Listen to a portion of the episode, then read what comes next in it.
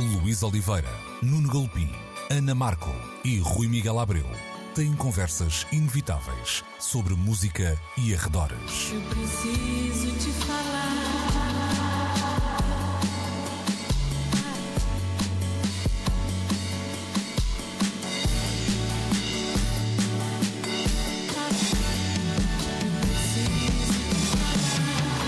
Agora na Antena 3. Precisamos de falar. Bom dia, aqui estamos nós para mais um Precisamos de Falar. Uh, Luís Oliveira não está presente. Um, eu depois vou de férias. Está, Oh! está, está a banhos e depois vais tu, não é? Pois é, é verdade. Que é grande, é pinto. Pois é, é pá, é assim, tem que ser. Uh, também ter tempo para consumir uh, a matéria-prima que depois nos dá tema de conversa. É verdade. aqui Então agora podes ver a falar, Barbie. não é? Exatamente. Olha que bom Olha, gancho, mas não também é? Não- precisamos de falar de modelitos de praia um dia destes. não é? Modelitos de praia. Disseste modelitos de praia. Sim, o calção, o, a chinelinha. queres não é? queres, queres falar um pouco sobre Olha, as tendências para este Exato, verão? O Bruce Springsteen tem uma canção no Magic chamada Girls in Their Summer Clothes. Pá. Pronto. Abriu o caminho para esse Olha. momento. É Olha, veja, tarde demais chegou esta, Ideia, esta pá. dica.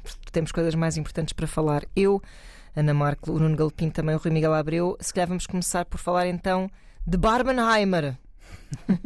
Quem? Essa Quem? nova É um filósofo alemão, entidade é? parece Barbenheimer. Sim, sim, é, é um filósofo defensor de teses altamente depressivas. Assim, exato. Pelo menos da parte de quem queria ir ao cinema naquela noite e afinal já estava tudo escutado. Pois é, não, não, não tem sido fácil e eu acho que há muito tempo que não víamos um fenómeno deste hum, calibre eh, nas salas de cinema, não é? E com uma Temos nota falado aqui muito, muito desta crise de, de- de bilheteira e, e parece-me que foi ba- bastante fintada nos últimos tempos. Acho que foi o teu irmão que fez esta observação nas redes sociais, é que estamos a assistir a um fenómeno de bilheteira intensamente consumida ao tutano da possibilidade dos lugares nas salas, sem estarmos perante sequelas, Uhum, uhum. nem perante super-heróis. Marvel, uhum. Nem Mar- Ou seja, não é? de repente o público está a consumir duas novidades. Bem, novidades relativas. A Barbie já por aí anda há uns tempos Uhum. e o Oppenheimer criou uma, banda, uma, uma bomba atómica que arrebentou em 1945 em Hiroshima e Nagasaki. São dois filmes completamente diferentes, mas com um poder de mobilização de facto único. E o que estamos a assistir, mais do que eh, afinidades entre os dois filmes, é a afinidade no jogo da comunicação. Uhum. De facto, o, o que eu trabalhou queria aqui foi falar sobre isso. o que trabalhou aqui foi o marketing. Mas, mas é, é que, eu não sei, eu aqui observar das laterais, como se costuma dizer, tenho a ideia que é uma coisa orgânica, um fenómeno orgânico. Achas que é uma coisa gizada num, Foi num gabinete de marketing? Foi su- suficientemente bem pensada para, para olear, dúvida. olear essa organicidade, se a coisa se pode Ok. dizer desta maneira. Ou Mas, seja, mas, mas estás a falar da- mesmo da articulação entre os dois filmes? Não, uh, foi um Ok, acaso. isso foi um acaso. Uh, o Oppenheimer ou a Barbie, não sei qual deles, foram, foi, um deles foi atrasado Pois. por causa da Missão Impossível. Exato, exato. São, São do- dois distribuidores diferentes. não é? são, Sim, sim, exato. Não sim. faria sentido, de E facto, mas. uh, Houve aqui assim no mapa recente das Podia ter grandes havido uma estreias. aliança. Houve ali uma cautela, porque tens primeiro o Indiana Jones 5, que ia Uhum. dominar a comunicação naquela semana. Bom ou mau, eu até achei o filme Não vi. ficholas. É, É assim que quem ama incondicionalmente o Indiana Jones achou bem. ficholas. Sim, está é, ao pé do 4, qualquer coisa era boa. Também é verdade. Não é? E é melhor que o segundo, que também era fraquito. Era divertido, mas fraquito. Pois é, Por isso, sim. consegue, eh, pelo menos, fechar o ciclo e nós acharmos que a coisa ficou bem arrumada. Ok. Mas não está no patamar nem do primeiro nem do terceiro, aquele Uhum. com Sean Connery e River Phoenix também, que é um, que é um filme magnífico, como o primeiro também. Uhum. O foi. Depois tivemos uma Missão Impossível, que acho que é para o episódio 714, não é? Mas também consta que é bem divertido. Sim, e que eu quero ver eh, mais fim de semana, menos fim de semana Uhum. também. É a Missão Impossível. E depois, claro está, perante dois títulos com este potencial de comunicação, a história do homem que cria eh, o caminho para se fazer. Não é, ele, ele não é o criador da bomba atómica, ele gera uma equipa Uhum. enorme de cientistas que estão a trabalhar com ele em Los Alamos para, eh, de facto, a coisa depois ter uma projeção militar logo E é. Christopher Nolan que também acaba por ser um chamariz, não é? Vais do Christopher Nolan tem somado, mesmo com alguns títulos mais, entre aspas, difíceis, e homens aqui as aspas, a capacidade de mobilizar bilheteiras. E depois tens uma história à volta de uma boneca com a popularidade global da Barbie. Houve, nas redes sociais, ao longo das últimas muitas semanas, uma progressiva apresentação de um e do outro nome, tanto que quando chegamos ao momento da estreia, as pessoas estão a reagir. Agora, o curioso é as pessoas a reagirem por se ter falado tanto dos dois, há aquela ideia de fazer um double bill, ou seja, vê-se um filme e vê-se o outro também. São completamente diferentes entre si, eu acredito. Eu não vi ainda a Barbie. Também não. Ahm, não digo desta água nunca beberei. Havendo tempo, quero, quero Eu ver quero afinal muito ver, que sim, história sim. é Eu acho que esse filme está a ser alvo de muito preconceito mesmo, tal como a boneca ao longo dos anos também tem sido. E como diria o George Michael, se tivesse feito cinema para ver sem preconceito, por isso lá iremos Aí ver. está. Iremos ver a Barbie, mas para já, tanto eu como tu, vimos o, O o Oppenheimer. Oppenheimer, Uhum. Que é um filme que, apesar de estar centrado numa figura que está longe de ser uma popstar da história da ciência, não é um Albert Einstein, ou seja, Uhum. não é aquele nome para o qual todos tenham uma afinidade mesmo icono- iconográfica. Deve haver tantas t-shirts, se calhar, do, Alfred, do, do Albert Einstein como do Zac La Rocha ou do Sim, Bob sim, Marley. Ou seja, sim. as pessoas sem saber, ou seja, o Einstein virou um ícone pop. O Oppenheimer não de todo, mas é uma figura importante na história da ciência do século XX e está tudo eh, menos associado a uma história luminosa, apesar da bomba ter eh, feito muita luz, não é? Mas eh, houve- Ele, antes de ser eh, o, o incrível físico que era, ele era gangster em Bir- Birmingham, não era? Era uma piada. É pá, muito bom. É Muito lá, bom. Sim, é senhor. lá. Hoje está- estás a fazer de Luís. Sim, senhor. Ok, peço. Estás, estás a cumprir, estás a cumprir a, cota, a cota do Luís. Agora, o certo é, que- o certo é que eh, o nome é suficientemente conhecido e a ideia da bomba atómica é suficientemente lembrada e, sobretudo, no momento em que Neste se vivem momento, as tensões que nós conhecemos na geopolítica global, para que mesmo quem fosse ver um filme mais eh, cor-de-rosa, em todos os sentidos, eu por acaso fui de cor-de-rosa à estreia, ao dia de estreia, ia ver o a Oppenheimer, mas fui, mas fui de cor-de-rosa, ahm, para haver curiosidade. Não é um filme fácil, o Oppenheimer, sobretudo por ser muito extenso. É, muito extenso, mas devo dizer também que com um ritmo muito hum, empolgante. Sem dúvida Não nenhuma. há, não há ali seca, Não. apesar de ser muito críptica às vezes, porque eu percebo muito pouco de física quântica Mas e eles entraste, não querem saber. Exato. mas Não ela, facilitam. não é? Exato, não facilita. ela está não lá facilita. porque faz parte do contexto, Claro mas sim. mais importante, acho eu, na construção da narrativa do que a própria física é a dimensão militar e, sobretudo, a política. Claro. E aí assim nós conseguimos um jogo de identificação. O Christopher Nolan faz um filme completamente fragmentado num zigue-zague de tempos. Uhum. Tem um truque invulgar que é o de fazer com que o preto e branco seja ou presente Pois é. ou um futuro, Pois ou é. seja, a cor, o que acontece a cores foi o passado. Baralha-nos aí assim, Claro. estamos muito habituados às vezes em filmes contrário, não é? a pensar que o preto e branco é, "Ah, isto foi antes, Uhum. quando não havia cores. Naquela altura era tudo a preto e branco também, Sim. mas pronto, adiante. Ah, e consegue também fazer um feito. E é bom ver este filme numa sala com boa imagem e muito bom som. E som. Que são aqueles momentos em que o pensamento do Oppenheimer, antes ainda de chegar à bomba atómica ou até de pensar nas suas consequências, tem ah, pensamentos que são traduzidos pela forma de imagens abstratas e sons. Uhum. E esse desafio é muito interessante porque de repente temos uma espécie de nível subjetivo da construção da própria personagem que nos é sugerido não como palavras, mas como sons que sugerem pensamentos, Uhum. temores, reflexões. sim, sim. Deixa-me dizer duas coisas. Diz Uma lá. é uma pergunta e outra é é algo que eu vou partilhar. Eu cheguei aqui há bocado ao estúdio, hum, vindo de Sines, como vocês muito bem sabem, Uhum. vindo de metro hum, e à saída do, do metro vinha uma família. hum, Mãe, pai, eh, uma amiga eh, e uma criança. E vinham a falar sobre irem ver a Barbie. Hum, estavam a discutir como é que iam fazer, onde é que iam deixar o bebê, ficava com a mãe, não ficava com a mãe, eh, com a mãe, com a avó, neste caso. Estou a adorar Hum, o grau de detalhe. e- e- Parece aquela coisa que a minha mãe me dizia que era duas mães e duas filhas foram à missa com três mantilhas. Quantas pessoas eram? Sim, continua. E- e o, o que eu queria dizer. eh, ah, e um dos argumentos que eh, a, a mãe do bebê, penso eu, eh, que estava a dizer era qualquer coisa como: Eu já não me lembro de ir ao cinema e desta vez quero mesmo ir. E isto vai ao encontro do, do que estávamos a falar antes. Porque parece que há aqui uma. um- as pessoas estão a sentir que algo está a acontecer e querem fazer parte. Parte. Não é? Uhum. E não estão para esperar que o filme chegue às plataformas. É isso, é Sente- isso que é Sentiu interessante. mesmo em conversa de ginásio esta semana. vestirem-se para Sim, ir ver o para filme. Já, é para já, no. Uhum. caso da Barbie, sim, na noite de estreia era a rigor. Aquilo era um festival de cosplaying. Estava Pois. incrível. Ah, mas tive já conversa de ginásio, onde frequentemente o cinema vem à baile e a música também, com a ideia de que desta vez eu não quero esperar pelas plataformas, eu quero ver os dois. Uhum. Os dois. Ou seja, de repente criou-se aqui assim. Também há uma coisa muito importante, e nós falamos disto aqui, que é, é um filme muito instagramável, no sentido em que todas as salas de cinema tinham um foto-op uh, A Barbie. Ok. com a caixa da boneca para as pessoas se meterem lá dentro e fotografarem-se. Lá está. Essa Isso- ideia de ir isso- vestido de cor-de-rosa ó, ver a isso- isso é o que eu Barbie é, de super instagramável Isso também. foi tudo. É, é, ideia- mesmo só vestir-te de uma cor e ires ao cinema ver um filme já é um momento da tua vida que E isto, vais é, partilhar. e isto é bom para o tuas cinema. redes. Nós, ao longo Claro, dos últimos muitos meses, até antes da pandemia, acho que já falávamos nisso, sobre uma erosão Sim, é progressiva verdade, dos públicos é das verdade, salas de é cinema. Acentuou-se na pandemia, houve um As regresso. notícias da morte também foram muito exageradas. Foram muito exageradas e estes dois filmes estão a mostrar que de repente há dois blockbusters com esta dimensão colossal global a mobilizar plateias para o Eu cinema. agora vou ser altamente snob, que é, e será que essas pessoas todas vão. Nós não vimos o filme, nenhum de nós viu. Vão encontrar a Barbie que esperam ver? Não, acho que Que eu acho que é um bocado a Barbie dos Aqua, que eu Encontra- imagino que queiram Pois. ver. Ah, não é? era outra questão que eu tinha. E o Zaco, aquilo voltou a mexer ou não? Ah, eu há pouco Mas disse é- mas é uma partilhar Ninguém questão. quer saber. Queria partilhar isto e fazer uma pergunta. Eu, eu estive a ler o artigo da Rolling Stone que partilhámos no nosso uh, WhatsApp, um, bem interessante sobre essa ideia do double bill, etc.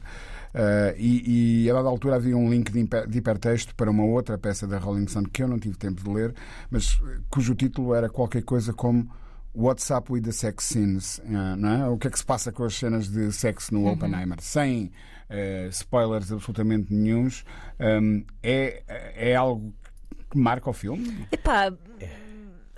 Achei fraquinhas, mas. Isso- Não achei só uma cena de sexo. Sim, eu sei- sim é, é, está lá porque Será que não faz. se vê em cenas de sexo há muito tempo? Porque, não sei, está lá. Sabes que este tipo de conversa Para nós europeus é normal, não é? É, mas esta, isso foi de facto uma trend de- nas discussões e lembrei-me logo do penteado do Alexandre no filme do Oliver Stone. Toda a gente de repente falava do penteado do Alexandre o Grande.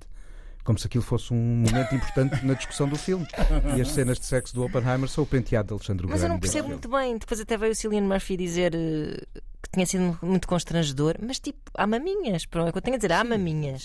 Mas, O meu sobrinho estava lá a assistir ao filme, tem 14 anos, deve ter gostado, particularmente. Está lá Geralmente quando há maminhas já é, se é maiores Se 16. calhar ele pensa assim, afinal isto de ser cientista não é nada ideia, não é? Mas de todo, de todo tem um peso na narrativa do filme. Estão lá para ajudar a caracterizar mais o personagem do que a evolu- a evolução da narrativa. Ah, Eu, eu fiquei com a ideia pelo im- impacto do título do artigo, mas lá está, funcionou. Uh, clickbait, assim que se Ora, muito é? bem, acho que é mais isso. De que, que seria algo ah, um, um pouco mais impressionante, mas pronto. E como clickbait, acho que é melhor do que eu- a eu Cavaleira acho- do Alexandre o Grande. Isso é verdade. Que, by the way, era péssimo. Que era péssima, mas pronto. Mas eu não, eu não sei, eu, eu acho que se calhar nós estamos a ter uma relação um bocado diferente com esse tipo de conteúdo mais. hum, eu acho que é isso. Mais Uh, adulto. Ou seja, a ideia de, de mostrar maminhas no cinema começou a cair um pouco em desuso a partir do momento em que isso Me Too, não é? se- se- exato, se resumia a, a reduzir a dimensão da mulher no filme, a hipersexualizar a mulher, num, se calhar sem necessidade nenhuma, pronto. Uh, E agora está não sei, eu se calhar estou velha, mas eu vi contexto aquilo normal. e achei que era só tipo uma cena de sexo. Sim, é, é, que- é que de repente está absolutamente normalizado da forma como faz sentido que seja. Sim, É tão simples quanto isso, Acho não tem sim. mais do que e isso. e eu até acho que aquilo dá um. um- nós temos esse preconceito de que um cientista é Eu um acho tipo sem vida humaniza- sexual. Humaniza Eu a acho que sim. personagem. Daí, E, eu acho e que aquela é- relação que é uma e relação qual. intensa e, Tal e qual. e, e assim muito Portanto, ele não, ele não fervorosa. gostava. Esta é a piada fácil, Oi? o Luís não está cá, mas ele não gostava só de física, também gostava. Uhuhu, pam, para, também gostava de física. E pronto. Ok, E pronto, estamos arrumados, não é? Uh, de lembrar que a Barbie é realizada por Greta Gerwig, que Acho que faz, É, a- assim, faz o, o melhor box office de estreia para um filme realizado por, por uma mulher, De- é verdade. sempre, é É verdade. um achievement, isso. E eu gosto muito dela, eu quero muito ver este filme. E, hum, e quero-me parecer pelas críticas que é um filme que tem um bocado mais camadas do que se calhar eh, aparenta, ou não sei, do que as pessoas estarão ou, à ou espera. há- Ou, ou haverá muita vontade de read into it eh, e, e- Pode e- ser e também. teorizar em torno de para Mas- mas eu acho que a- que se calhar não existe. Eu Vou acho que a perguntar. Barbie, a Barbie, a boneca Barbie, merece alguma reflexão, porque Claro. efetivamente foi uma boneca que apareceu com uma missão até empoderadora para as mulheres, que depois se tornou exatamente no, no No oposto, não é? É, é. E, e eu, eu até me lembro, enquanto criança, a querer uma Barbie, o quão conflituoso era na cabeça da minha mãe oferecer-me aquela boneca e aquilo que a boneca simbolizava, segundo a interpretação dela, que era precisamente de futilidade e. E pá, pronto, e, e meteres um bocado na cabeça Sim, das miúdas o de desejo de ser igual. a- a- a- exatamente. pronto. Que era muito problemático. Então, olha, Exatamente. vamos ver. E, e eu acho que por isso este filme parece-me refletir um bocado sobre isso, não é? E questionar um bocado estas coisas. E pá, eu quero muito ver. Não, vemos e quando voltares de férias a gente conversa sobre isso. Sim, eu acho que é isso. Precisamos falar sobre isso. É isso mesmo. Vamos fazer aqui uma pausa e já a seguir vamos falar de muitos mortos. Morreram todos. E não foi no fim. Precisamos de falar. Estamos de volta para a segunda parte do Precisamos de Falar. Eh, portanto, obituário. Morreu. Morreu Tony Bennett. Foi no passado sábado. E, entretanto, já houve um Precisamos de Falar depois disso, mas como gravamos antes, não apanhámos essa morte e eu acho que merece ser. eh, Merece ser mencionada aqui nesta Claro mesa de trabalho, não é?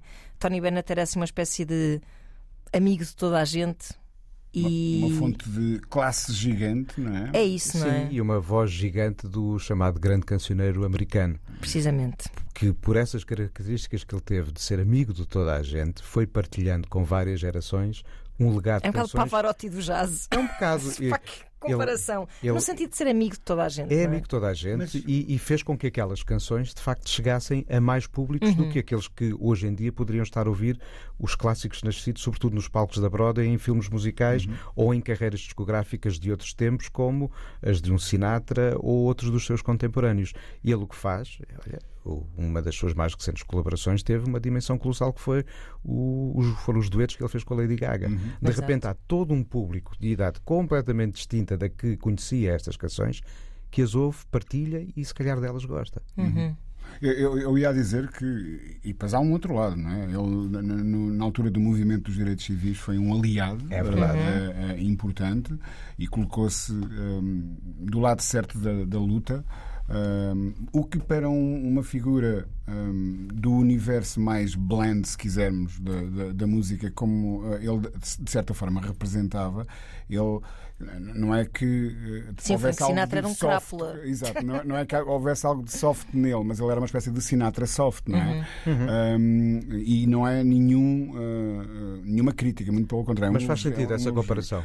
Um, e, e ele assumir esse- essa vertente política nesse tempo uh, diz-nos qualquer coisa da- da- da sua personalidade.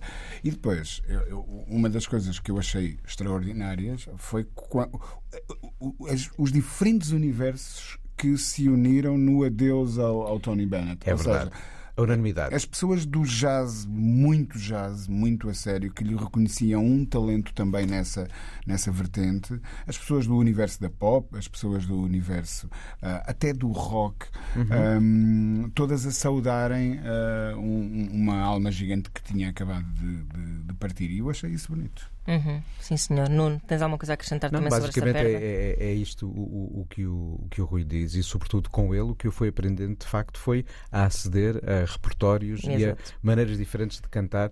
Eu comecei a descobrir muitas destas canções uh, com ela Fitzgerald. Uhum. Porque foi dos primeiros CDs que eu comprei, um, um cancioneiro americano na, na voz dela. E fui descobrindo depois os discos mesmos de cancioneiros que ela foi fazendo.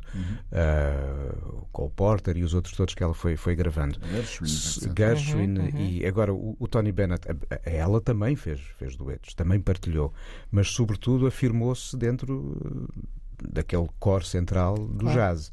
O Tony Bennett parte daí sem nunca abdicar desse ponto de partida e o que ele faz é alargar as leituras a outros espaços de comunicação.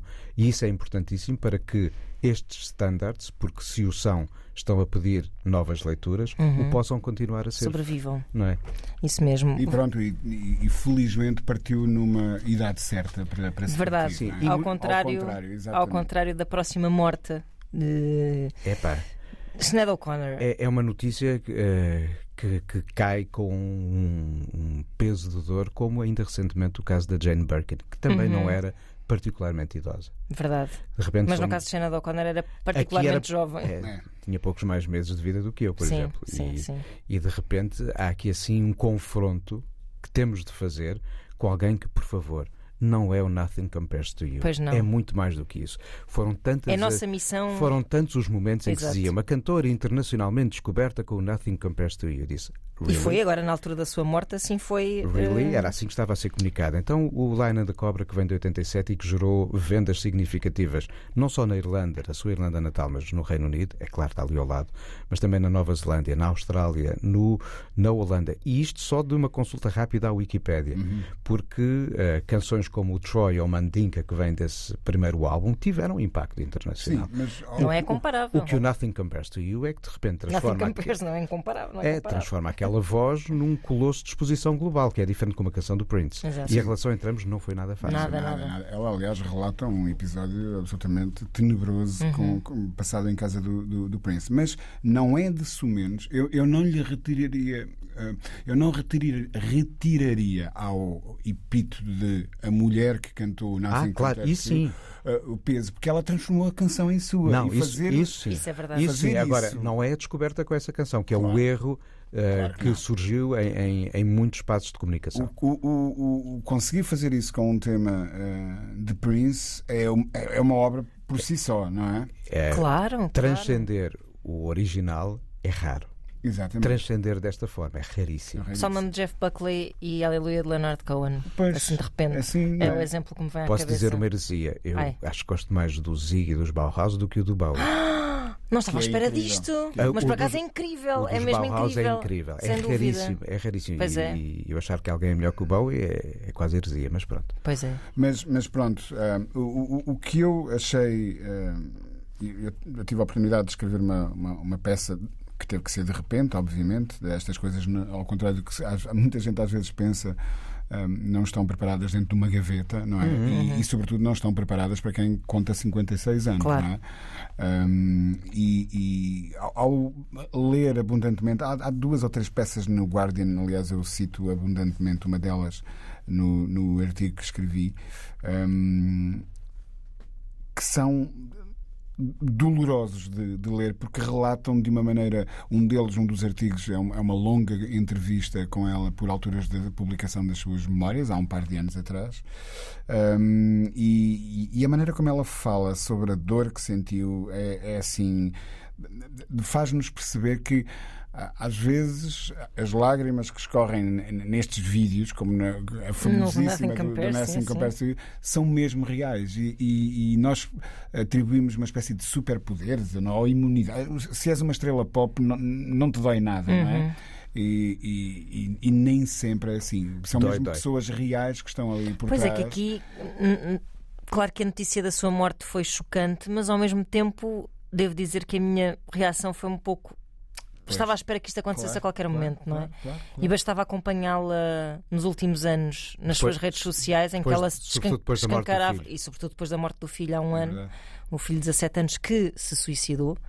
hum, e que não estava sob custódia dela, portanto havia ali toda uma história de vida pessoal, além de ter sido diagnosticada com doença bipolar. Há instabilidade grande eh, que Claro. se manifesta de muitas maneiras. As canções Claro. foram espelhando isso ao longo do tempo. Uhum. E meia culpa, a dada altura, eu acho que deixei cedo demais de acompanhar. Deixámos Pois. todos, Acho que deixámos Pois. todos, não é? E, e, e as notícias agora- que íamos tendo, era, eu lembro que houve há poucos anos uma notícia do desaparecimento dela e durante alguns dias não se sabia onde é que estava a Sinead O'Connor. Ouvíamos mais factoids, Factoides, do que, do dúvida, que 100% música quando isso. falávamos da Sinead O'Connor. E a coisa não começa no rasgar da foto do Papa em 1992, Uhum. é um pouco mais adiante.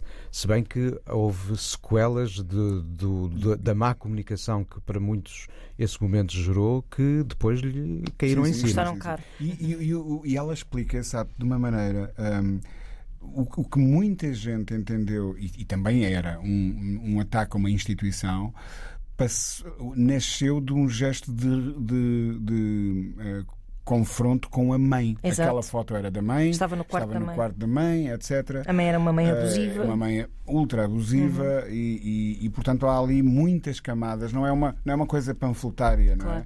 é? É, E que se hum, pla- planeia fazer para Sim, folclórica obter likes, e- não é? sim, sim, Não é? sim. Embora isso não existisse naquele Sim, tempo. sim, sim. Um, mas foi uma coisa com motivações muito profundas e, e, e é isso. Nós aprendemos uh, a olhar para as estrelas pop. Estão, sempre ou num ecrã ou lá longe em cima de Uhum. um palco com uma luz a incidir em cima e são um bocadinho bidimensionais para nós, não é? E aqui havia tudo menos bidimensionalidade. Havia, muitas, havia de facto muitos patamares, muitas leituras e muita instabilidade, inclusivamente identitária. A forma como ela própria lida até com a transcendência, com a religião, Uhum. mostra também como essa instabilidade eh, pessoal se manifestava na forma como se queria relacionar com o mundo e o que poderia estar para além dele. É, Ela tem uma frase extraordinária sobre isso que é, e, e muito simples, a pior coisa que fizeram a Deus foi inventar a religião. Ahm, pá, que, é- que- diz muito da maneira como ela se posicionava, enfim, ela que abraçou o Islão no final da vida porque acreditava que era uma, uma religião anti-religião. Ahm, enfim, ahm, é, é triste, é mesmo triste. Ainda assim, acho que se calhar vivemos em tempos melhores para se falar destas questões. Ela não, de facto, não apanhou esses tempos, eh, pelo menos não no auge da sua carreira, mas tenho ideia de que agora há muito este sentido de. Epá, esta vontade de mostrar alguma vulnerabilidade por parte de algumas eh, superestrelas que falam dos seus problemas de saúde mental. Mas no caso dela foi-lhe, eu diria, quase fatal. Porque é, Mas eram o- tempos em que tu não tinhas sensibilidade. Era tipo, olha a Exatamente. maluca. Foi um bocado o que a Britney passou também, Foi, não é? foi o que aconteceu, ou seja, não houve disposição da nossa parte, ouvintes, para Uhum. escutar o que é que aquela dor queria dizer da forma como ela estava a ser exposta. Uhum. Talvez agora, tarde demais, mas agora possamos reencontrá-la e perceber o que está ali. Não, eu acho é, que temos todos, e nós, não é? Olha, que temos. É um, é um, é um palanque pequenino, mas temos o, o- nosso palanque e falamos destas coisas semanalmente. É, é prestar atenção quando há sinais desses. Ora bem. não Ora bem. ridicularizar, não, não descartar, não deixar de ouvir. Não São normalizar. coisas que, não- que eu fiz já, com- confesso. não? Um, e, e- e se calhar às vezes temos mesmo que prestar atenção enquanto público e, e criar sistemas de suporte e de apoio mais eficazes, porque nitidamente aqui houve algo que não funcionou. Não é? É verdade. Porque eh, tenho, tenho muita ideia que as pessoas reagem assim de uma forma tipo, coitada, teve tudo e, E desperdiçou, E, não é? desperdiçou. E quase que isso já de si esse pensamento atribui uma espécie de culpa. Sim, ah, traz uma agenda exato. agarrada e errada. Pois, E ignorante, sobretudo. Sim, com certeza, muito ignorante. Hum, at- até lia num artigo qualquer hum, uma referência a um bife que Sinead O'Connor teve com a Miley Cyrus. Sim. e, e em que ela criticou a Miley Cyrus por. eh, ou chamou-lhe a atenção por causa na altura do Wrecking Ball de cuidado com a hipersexualização das mulheres, porque ela era uma ativista, não é? Além de, dessas questões religiosas, também era uma feminista. E, e acho que a Miley Cyrus, a resposta que lhe deu foi precisamente tipo: cala-te maluca. Não foi esta, mas basicamente o, O argumento tom- que ela o tom usou foi esse, tipo: é. tu não és boa da cabeça. Ah, e, e esta falta de empatia. Porque às vezes ver a queda. Isto é um bocado o que aconteceu com o submarino, ah, que é a queda dos, dos poderosos, dos ricos, dos famosos. Parece que não, não cria tanta empatia. Quer dizer, olha, aos extremos, um bocado. É, falou-se muito dos refugiados na altura do. ah, do- dos migrantes na altura do, do submarino Titã e, e como não havia empatia pelos pobres e havia empatia pelos ricos e eu acho que pelos ricos também não há muita empatia há assim uma espécie de eh, torna-se caricatural a fragilidade deles e risível até, não é? E, e neste caso eu acho que ela também acabou por sofrer um bocado com isso, enfim, porque também ela, aos olhos de muita gente, era mesmo só a pessoa do Nothing Compares to You que esteve em altas e que depois é um one hit wonder. Ela, isto é verdade que é o estigma que ela sofreu, não há, Em- mesmo que ela em- tenha tido toda uma carreira. Termos, em termos comerciais, quase que eh, a, a coisa está ali, de facto. Eu acho Apesar que- de- que está. Há, há êxitos menores, mas como êxito de facto é o único. Sim, sim. Nem o eu acho que o One Hit que Wonder. seguir, Há, há muita discussão de. Ah, One Sim. Hit Wonder, mas eles tiveram mais duas ou três canções. Não, mas há de facto uma É, que, é. que prevalece. Neste É caso, isso, é. Nothing Compares to You foi, foi mesmo. ah, marcou-a muito, pronto. E, E a nós todos, não é? e a Sim, nós todos, caramba. é verdade, sim senhor. Eu E- Lembro-me de tocar a canção avidamente nas manhãs de Antena um dos meus primeiros tempos de Pronto. rádio. E com, e com aquele videoclipe super eh, minimalista. Esse eu não passava na, na. Mas o teledisco é maravilhoso. Sim, sim, maravilhoso, super centrado, minimalista. centrado no rosto, Sim, sim, sim. fundo negro, Verdade. a expressão do rosto e também lá uma grande canção. É verdade, Muito sim, bem senhor. interpretada. Olha, é uma canção que demonstra de facto essa ideia do que é que é uma grande interpretação. Pois é, pois é. Retomando o que dizíamos há pouco. Do Tony Bennett. É Sem verdade. dúvida. É verdade. Não é? é verdade. É verdade. Olha, algo completamente diferente é o que podemos dizer da outra morte a evocar hoje, É agora através de, de um livro que eu li nos dias de férias que, que, que vivi há, há pouco. Estava impaciente para, para ler o segundo volume da autobiografia da Rita Lee, porque tinha achado o primeiro brilhante. porque é escrito quase como ela fala. Eh, eh, de resto, as palavras, como quando ela fala no os mano, referindo-se aos outros elementos dos mutantes ou os mutas, ela não está muito preocupada com o rigor da língua portuguesa. Ótimo. Escreve como fala, comunica de uma forma incrível e nós, de facto, caminhamos com ela para o que era a cidade de São Paulo dos anos 60. N- eh, vemos como nascem os mutantes e aquela força transformadora que incomodou na altura. Percebemos as fontes de incómodo, acompanhamos a sua prisão, eh, a relação com o Roberto Carvalho, até os momentos difíceis, que- difíceis que ambos atravessam, apesar da primeira autobiografia quase eh, reduzir a dois capítulos finais, Pois, os anos porque- 90 Porque a e, questão, e com- século XXI, ainda não mas é bem é, o que é- de que forma é que esta se relaciona com a outra. Ora bem, é o que eu vou contar. Vamos a isso. E ela, a dada altura, nesta biografia, diz: para quem não leu a outra, e no parágrafo diz: foi uma menina de São Paulo que fez isto e tá, tá, tá, tá, tá. Pronto, final. E esta autobiografia, basicamente, é a história da doença. Pois. Começa no dia em que, para ter uma das vacinas de reforço da Covid, ela sente efeitos um bocado difíceis sobre o corpo, vai ao hospital ver o que se passa e já não a deixam sair, porque notam a presença de qualquer coisa ah, no pulmão. E então o livro o que conta é a evolução da sua vida nos primeiros meses, ano até da, da doença. Não apanha estes últimos meses e a, e a morte, ah, naturalmente, nem, nem há depois um capítulo final a aludir ao que aconteceu. Acaba onde ela O decidiu acabar. acaba onde ela decidiu Livro. acabar. E o que assistimos é ah, ao percurso de uma mulher a lidar com as dificuldades de um corpo que de repente não funciona como outrora, com uma franqueza ah, desarmante, Uhum. mas que é a mesma com que ela fala de si mesma e dos outros na primeira autobiografia. Refere o peso que ah, o marido e os filhos, o, o seu harém, como ela lhe chama, e os bichos que vivem com ela desempenham na sua vida. Ela, que a dada altura sai de São Paulo e começa a viver numa casinha na periferia, no meio, no meio do, do mato. Ahm, e aos poucos percebemos como, apesar de distante da música, de vez em quando há uma linha que se cola ali ou se cruza com ela. Há referências, por exemplo, a Elsa Soares, em fim de vida também, ou seja, afinidades antigas, nomes de quem ela não esqueceu e alguns, como a Elis Regina, de quem ela guarda que- que- lindíssimas memórias, ela de vez em quando evoca, mas sobretudo o texto, e é um livro curtinho que se lê, são uma soma de textos curtos, é quase diarístico, em que ela vai contando como o seu corpo foi reagindo, como ela tentava sobreviver ao peso das dificuldades que atravessava e nos fala com candura de uma vida que a dada altura ela própria diz ao médico: se eu tivesse de ir agora, tive uma grande vida. Pois. Pronto. Porque imagino que é que isso é mesmo a doença é um dado fundamental numa pessoa que acaba de escrever uma autobiografia e depois a notícia de uma doença que, que se prevê que tenha o pior desfecho E faz-te rever tudo. automaticamente. E numa altura em que tudo. ela estava também a preparar uma exposição autobiográfica para o Museu da Imagem do Som, eh, em São Paulo, que é um Uhum. Pois. museu a visitar, obrigatório. E eh, para quem está em São Paulo, naturalmente, ou lá perto, Uhum. porque nós fica um bocadinho longe. Fica, não dá muito jeito. Não, não dá muito jeito, Não mas é um belo. não dá é, para apanhar a carreira. São Paulo, no Brasil, é a cidade dos grandes, grandes Uhum. museus. E, e, de facto, ela está sujeita a este esforço de revisão de toda a sua matéria dada, quando perante uma autografia, perante uma exposição, vem uma doença que anuncia um eventual ponto final. Se bem que, apesar da consciência do ponto final, a evolução eh, clínica, a dada altura, dá eh, ares de uma regressão Ok. só que não foi de facto definitiva e as metástases infelizmente tomaram Uhum. corpo, conta do corpo da Rita Lee e ela deixou-nos. Uh, se calhar, para mudar um bocado o tom, vamos falar de um que ainda não Mas morreu. olha, que este, este, este apesar do, do- de sabermos que é alguém que já nos deixou e de ser uma autobiografia, um segundo volume que fala sobre uma doença que sabemos que terminou com a morte, é tudo menos um livro tristonho e atirado para baixo. Por acaso estava com um certo receio de. Não, não, é bem puxado para cima. É Rita Lee. Ok. Encontras ali Mas isso, mas isso também. e mas vais gostar não- muito de ler. Ou seja, eu não tenho medo do negrume. Eu. É- Essa alegria Ela- que parece que me, que me provoca um excesso de comoção que eu não, Não, sei se vou ela- conseguir aguentar numas férias.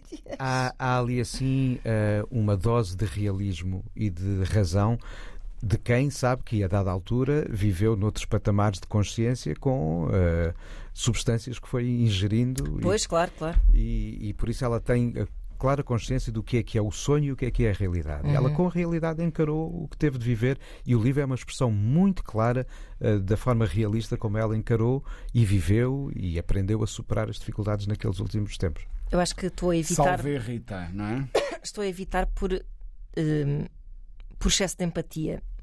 É, mas Isto acontece muito. Eh, Lembro-me sempre de uma frase isto não é nada de muito profundo, mas que a Julie Delpy diz no Before Sunrise, que é ele diz que o Ethan Hawke diz qualquer coisa tipo que se sente um puto para sempre e ela diz que se sente uma idosa no seu leito de morte a, a- a reviver as suas memórias todas. E eu, quando eu ouvi essa frase, pensei: sou eu, isto sou eu. E ainda me sinto assim. Portanto, por esse tipo de. pá, esse tipo de memória de alguém que viveu bem a vida e que sabe que está prestes a chegar ao fim, é assim o tipo de coisa que me toca de uma forma Mas é um avassaladora. livro ótimo para aprendermos a lidar com uma coisa que nos mete medo a todos. que Claro, é e que a devíamos, morte e o e- e aproximar devíamos de um começar a ter uma fim. relação completamente diferente do que é que temos, pelo menos E até e a- culturalmente. E a Rita Lee, isto acho que é, é- além dela ter sido exemplo em muitas outras coisas, aqui também é, É, acaba por é ser. o caso clássico de quem soube viver e soube morrer também. Sem dúvida nenhuma. Uhum. É, um belo, é um belo livro. Mesmo, aconselho. É uma boa leitura de férias, porque não é, volto a dizer, Exato, atirada para baixo. Não. É positiva. é isso mesmo. E eu dizer que eh, devíamos fazer aqui uma menção a quem ai- ainda não eh, morreu e, bom, parece estar a rijo. Mick Jagger fez 80 anos esta semana. Então, e o amigo dele já chega aos 350. Fez uma. Pois é, pois, ainda pior um pouco, não é? Ah, fez uma festa da Romba. Eu pá, ouvi falar dessa festa tipo 300 e tal pessoas. Nem é muito para uma pessoa que tem 80 anos e a vida que ele teve, 300 e tal pessoas, deve ser o círculo de amigos mais próximo. Exato. O inner circle, não é? Eu fiquei tipo, a minha ansiedade social começou assim a, pim, pim, pim, pim, pim, a pensar assim: olha, isto era uma boa festa para eu ir e. Eu a imaginar lá. E é? sair à francesa, sabes? Porque é tanta gente que é na boa. Ninguém dá conta, Ninguém ninguém, dá sabe quem é que lá conta, é. esteve e quem é que não esteve. Ah, parece que havia há bocado, mas não tenho bem a certeza. Mas é impressionante teres uma figura ah, com a dimensão do Mick Jagger aos 80 anos numa banda de rock que continua a trabalhar. E a ter filhos e coisas. Sim, sim, sim. eh, É, é. A, a- noção do que é a idade na cultura rock and roll mudou de facto muito nos últimos 70 anos. Por acaso é verdade. Oh, Rui, É como, uma como é que vão ser é? os, os velhinhos do hip hop, por exemplo? É, é- O- Imagina é, um- é um, os. é um caminho natural. Eh, Estamos a ter aqui. Nós antes tínhamos os cabelos brancos nos grandes maestros, depois começámos a ter nos grandes músicos de jazz e agora temos eh, nos músicos de rock. Como é, que, como é que vai Teremos- envelhecer um Kendrick Lamar? Uh, eu, eu acho que come- começamos a ter um vislumbre disso. uh, bem, em primeiro lugar, porque há uma série de veteranos que, Claro. e ainda por cima, este ano, com as comemorações dos 50 anos do hip hop, que, que nós voltámos a ver em cima de palcos, tipo o Melly Mel, etc. Embora ele, eh, o Melly Mel também anda aí envolto numa, numa polémica que tem a ver com violência doméstica, etc. etc. Mas, por exemplo, uh, eu, eu acho que os, os, os veteranos que nós vamos saudar dentro do hip hop vão ser pessoas como, como o Jay-Z, um, por exemplo, que uh, eu acho que está a saber envelhecer, até mesmo na forma como escreve. Um, muito bem, gostava que o fizesse mais vezes, mas enfim, é um homem de negócios com outro tipo de preocupações e, e não deve viver com um, propriamente muito espicaçado. Enfim, sendo do hip hop, há sempre um- uma dose disto, que é espicaçado com, com os triunfos dos outros. É, há- o, o hip hop é, uma, é, um, é um desporto de alta competição. Verdade. Não é? e, e- e então, hum, eu, por isso também estranho um pouco o silêncio en- entre projetos, no caso dele ser eh, tão longo. Mas eu acho que é um vai ser um dos elders do, do, do hip hop que- com quem nós vamos estabelecer este tipo de relações que temos eh, com Os pessoas como, como, como o Mick Jagger. não é? Mas sendo que o Mick Jagger. Como é que eu ia dizer isto? O facto dele é sempre aquela coisa do as pessoas vão ver os Stones porque querem ver o Mick Jagger aos pulos, aos 80 anos, em E cima de querem um ouvir o I palco. Can Get No Satisfaction outra Pronto. vez. Tudo bem, Eu senti uma vez uma plateia à Eh, espera dessa canção com, com um setlist incrível, mas pronto. mas o que me parece é que é um bocado aquele fenómeno. Um bocado do- quando a sociedade aprova muito os velhos que gostam de ir aos bailes e, e- e reprova muito os que gostam de ficar em casa a ler. Sabes que o- o- o- é, é- é perfeitamente possível ler a história do rock and roll como o rock and roll nasce como uma afronta à geração anterior e, e esse para mim foi sempre o, o grande motor ahm, do, do rock. Ai, que não gostas de cabelos compridos, vou deixar. Que, com cabelos compridos já é normal. ah, tu usaste cabelos compridos quando É, eras então agora novo, então agora vou rapar Exato. e por aí adiante. Um, e, e- e sempre houve inúmeras canções do Too Old uh, to Rock and Roll, não é? Ou, ou I'm Going to Die Young. Havia muita ideia de que isto era uma pulsão juvenil que estava aqui eh, a fazer vibrar as, as cordas da guitarra. Ahm, mas de repente percebeu-se: ah, espera, mas ah, ah, também envelhecemos e podemos continuar a tocar. Ahm, e, e nós estamos todos a aprender a lidar com isto. Como é que se lida com um rocker de, de 80 anos e como é que daqui a uns tempos vamos lidar com um, ra- um rapper de 60 ou 70, não é? Ahm, e, e não temos respostas. Eles, no fundo, estão-nos a ensinar. Claro. Uh, gente como, como o Mick Jagger está-nos a mostrar o que é que é ser velho e continuar a fazer aquilo. Numa, uh, numa banda, porque estávamos habituados já a ver músicos a envelhecer, mas fora do contexto de bandas. O Leonard Cohen, o próprio Dylan, que já Sim, não, é, sim. não é um rapazito, não é? Não, nada. Sim, mas não Os andam ex- ali a dar à perna daquela ex-Beatles. maneira. Aqui há uma banda que. E olha, outra banda que eu acho que vai envelhecer connosco. Depois, sobretudo, de ouvir este novo disco, os Blur. Os Blur. Este é um disco que só é possível. Ainda não falámos em- em- disso, em também músicos precisávamos de falar sobre isso. É, e, e acho que vale a pena falar, porque é um belíssimo, é um belíssimo disco. É um Mesmo. disco que só é possível por quem já viveu uns anitos, já tem amargura, já tem arrependimentos. é, é ótimo já porque tem ele deu uma entrevista há pouco tempo em que dizia I'm just a sad 55-year-old. Ora bem, Uh, estas canções mas também nunca dizia, poderiam ter tipo, nascido Pronto, eu acho que também quem não é, não é? Aos Exato. 55, quem não é um bocadinho triste também é porque não viveu. É, é, Sim. é daquelas idades, e eu, e eu e o Nuno sabemos bem disso, em que tu tens que te convencer que o que o, que o teu retrovisor eh, eh, guarda já é mais do que o que tu consegues ver para a frente, não é? E isso é problemático. Imagino que pa- até para um rocker famoso como, como o Damon Albarn, não é? Claro. Portanto, olha, amiga, é vida. Mas, mas, mas, mas ali parece-me haver uma boa. Não resignação, mas uma boa assimilação Há uma dessa, belíssima assimilação. dessa reflexão Há da uma- vida, não é? Porque, Sim. porque eles de facto, se formos a compará-los com os primeiros tempos de Blur, eram uns, eram uns putos aos pulos, eram- ótimos, mas. E, eh, sobretudo, se vês o primeiro álbum, o Leisure. eh, uhum, exato, de- exato. que é um, é um disco de putos a fazer a festa tal como os putos ao seu redor. É um disco ainda sem um rumo encontrado. Eles, Uhum. eles encontram o rumo a olhar para a sua terra, a olhar para o Reino Unido, no Modern Life is Rubbish, que faz este ano 30 anos. Não é? E este ano agora. faz, muitos álbuns fazem. Eu fiz este raciocínio, vou partilhar convosco. Está a ver, está a ver apareceu-me aqui num algoritmo que não sei quantos álbuns, mas há muitos. Siamese Dream fazia 30 anos. Foi há pouco tempo. Ontem, acho, há uns sim, dias. Sim, sim.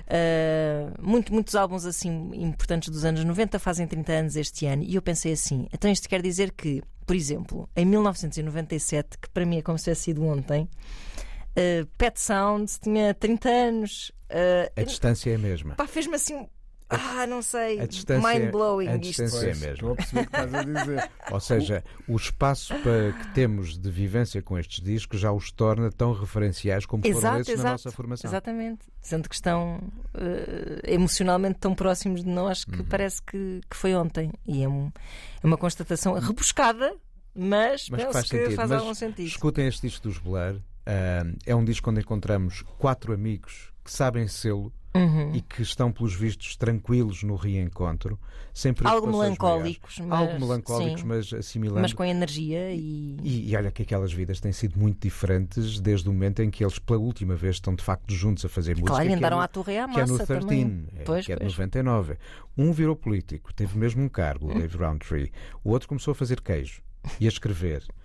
Um continuou a ser um guitarrista fora da caixa e a trabalhar com muita gente Uhum. Fazer e, bandas sonoras. e a fazer bandas sonoras e o Damon transformou-se de facto no homem da renascença da música do seu tempo, trabalhando com em várias fronteiras, em várias geografias, as de facto as do planeta e as do som. E ao- neste reencontro, o que sentimos ali assim são quatro homens que têm vidas que querem continuar a partilhar e eu acho que nós vamos vê-los mais vezes eh, a fazer música nova. Este disco não estava aguardado. Eles de facto marcam os estádios de, do Wembley, um esgota logo marcam o segundo. E sem haver esta ideia, não, foi- não estava comunicada de um álbum novo, eles resolvem às canções antigas juntar pelo menos duas e vai de duas surge um álbum. Uhum. E é um álbum de facto com uma consistência de quem sabe o que está a fazer. É um disco de grandes, grandes canções. Há lá ainda um potencial terceiro single chamado Barbaric, Uhum. faixa 3, é uma faixa magnífica. E, mas é um disco em que, apesar desta melancolia, não deixa de vetar à música dos Blur o potencial para fazer grandes hinos como é o da Narcissist, Verdade. que se cantarola. Uhum. Verdade. Eh, creio que o concerto que eles vão dar no Calorama no dia 31 de agosto será muito diferente do concerto que eles deram no Primavera. Sim, Imagino que sim, não é? eu estarei lá. Pronto, depois conta-me como é que foi, porque eu decidi dar um bilhete ao meu marido, portanto tenho que ficar com a criança. Ah, É a abnegação. então posso deixar o cão também. Exato. Não abusem. Bom, vamos fazer aqui um curtíssimo, uma curtíssima pausa para a seguir eh, Rui Miguel Abreu nos falar um pouco do que andou a ver pelo Festival Músicas do Mundo e, e também falar das particularidades deste festival eh, num contexto em que estamos sempre a dizer ai, os- as coisas instagramáveis desta vida. Eh, voltamos já. Precisamos de falar. Estamos então de volta para a última parte do Precisamos de Falar. Uh, Rui, tu estiveste em Sines, no Festival Músicas do Mundo. Verdade. Há pouco via um post da Garota Não a falar precisamente de como este é um festival eh, em que não há trends e posts, cenas, não sei. Ela fez assim, Sim, sim, foi muito sim, mais eloquente do que eu estou a ser neste, mas percebem a mensagem. Um, ainda é assim um festival que mantém uma certa traça, como se costuma dizer, dos prédios. Eu, eu acho que sim. Tem uma Eh, identidade. Tem, sim, senhor. Eu, eu, eu conheço eh, uma série de indefectíveis que todos os anos Uhum. organizam a sua vida e os seus calendários para poderem estar Verdade. presentes. Ahm, porque acreditam que há, e é o tipo de pessoa que vai independentemente do que esteja no, no, no cartaz. Por um lado, tem confiança em quem programa, e de facto o Carlos Seixas tem um dos mais incríveis trabalhos a esse nível feito no nosso país. Ahm, mas por outro lado, porque já, já foi. Tem uma educação e sabe que é- todos os anos é surpreendido. A Garota Não foi de facto ah, um momento muito, muito, muito ah, interessante. Um, a Carminho prova que é capaz de funcionar, aliás, não era de agora, já, já o provou antes, um, neste tipo de contextos mais festivaleiros, com plateias mais generosas e tenta de alguma maneira eh, resolver um, um problema que o fado tem que resolver para poder eh, subsistir nestes ehm, ambientes, que é como, como é que se puxa um bocadinho da solenidade que sempre nos habituamos a encontrar na casa de fado para cima de um palco num- numa situação destas. Eh, acho que ela está no, no- no bom caminho. Ah, vi também a, a- Lila Downs na, na- na quarta-feira. Um, e também foi um, um momento bem bonito de, de celebração. E, e é bom ver, repara, a Raya, a Garota Não, Carminho, Lila Downs, muitas mulheres no- ne- ne- ne- neste cartaz, muito talento feminino. É, é outra lição que o, que o um, acho eu, nos, nos tem dado.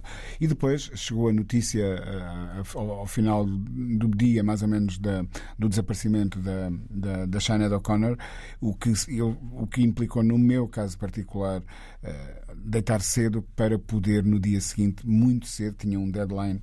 Uh, com mesmo marcado no relógio, uh, entregar o texto e, portanto, não vi as coisas da noite, não vi, nomeadamente, um, Cima Funk, nem um, um- um potencial fenómeno que é um senhor chamado Brucey One String, um, um artista jamaicano com quem eu jantei ontem. Ah. Portanto, não, vi, não vi o concerto, mas jantei ontem e, e é um homem ali carregadíssimo de histórias, uh, muito interessante. Uh, ontem uh, vi a Rita Vian, não consegui ver uh, Gilsons porque coincidiu com a hora de jantar e filas gigantes, muita gente a querer entrar, o que é bom mas, sinal. mas pelo que eu ouvi na emissão da Antena 1, eles vêm cá no Pronto. final do sim, ano. sim, sim. Isso foi, aliás. eh, Cá, eh, eh, Lisboa, é isso? Vêm a Lisboa e Porto, se não me engano. Mas, mas vi, Cá parece que tipo, Cá, Sines é fora do país. Pois vêm cá. Vêm cá a Lisboa. vi, vi Tinari Wen, ah, pá, que continua Sempre uma bom. experiência ah, absolutamente incrível. Outra coisa que eu quero saudar neste cartaz deste ano do, do, de, de Sines, para lá do, do, do espaço ah, incrível dado ao, ao talento no feminino, é uma atenção a uma série de lendas ah, de que nós andámos a falar no- na série Em Busca das Canções da Liberdade, ah, de lendas da, da música negra lusófona.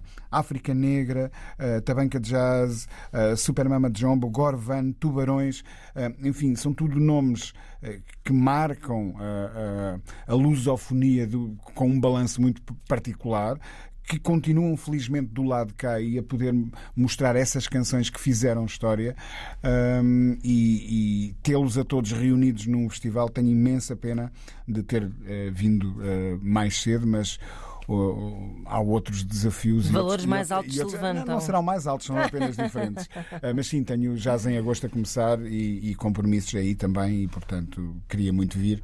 E infelizmente ainda não dá para estar em Ainda não dois dá lados para- ao mesmo tempo. não dá, Embora pareça, porque já aconteceu.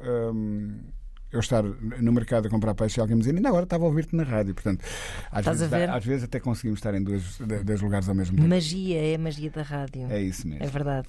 Bom, assim nos despedimos. Hum, até à próxima semana. Eu já cá não estou. Despido-me. Despido-me. Dispo-me. Pronto. É isso. Vais para o México, não é? Vou para o Mega. Vais a banhos. Não, vai, vais para o boom. Vou para o Boom, pois é, Exato, pois exato. é. Ah, pois não temos nenhum enviado especial ao Boom, é, é pena porque eu também gostava muito que houvesse alguém que pudesse falar dessa experiência. Já não vou ao Boom há muitos, muitos anos, que já se transformou muito Boom aquele fica festival, mas fica no Boom, é verdade, tens razão. Ah, até para a semana, ou até ao meu regresso, e até ao regresso dos meus colegas. Luís Oliveira, Nuno Galpim, Ana Marco e Rui Miguel Abreu têm conversas inevitáveis sobre música e arredores. Eu preciso te falar.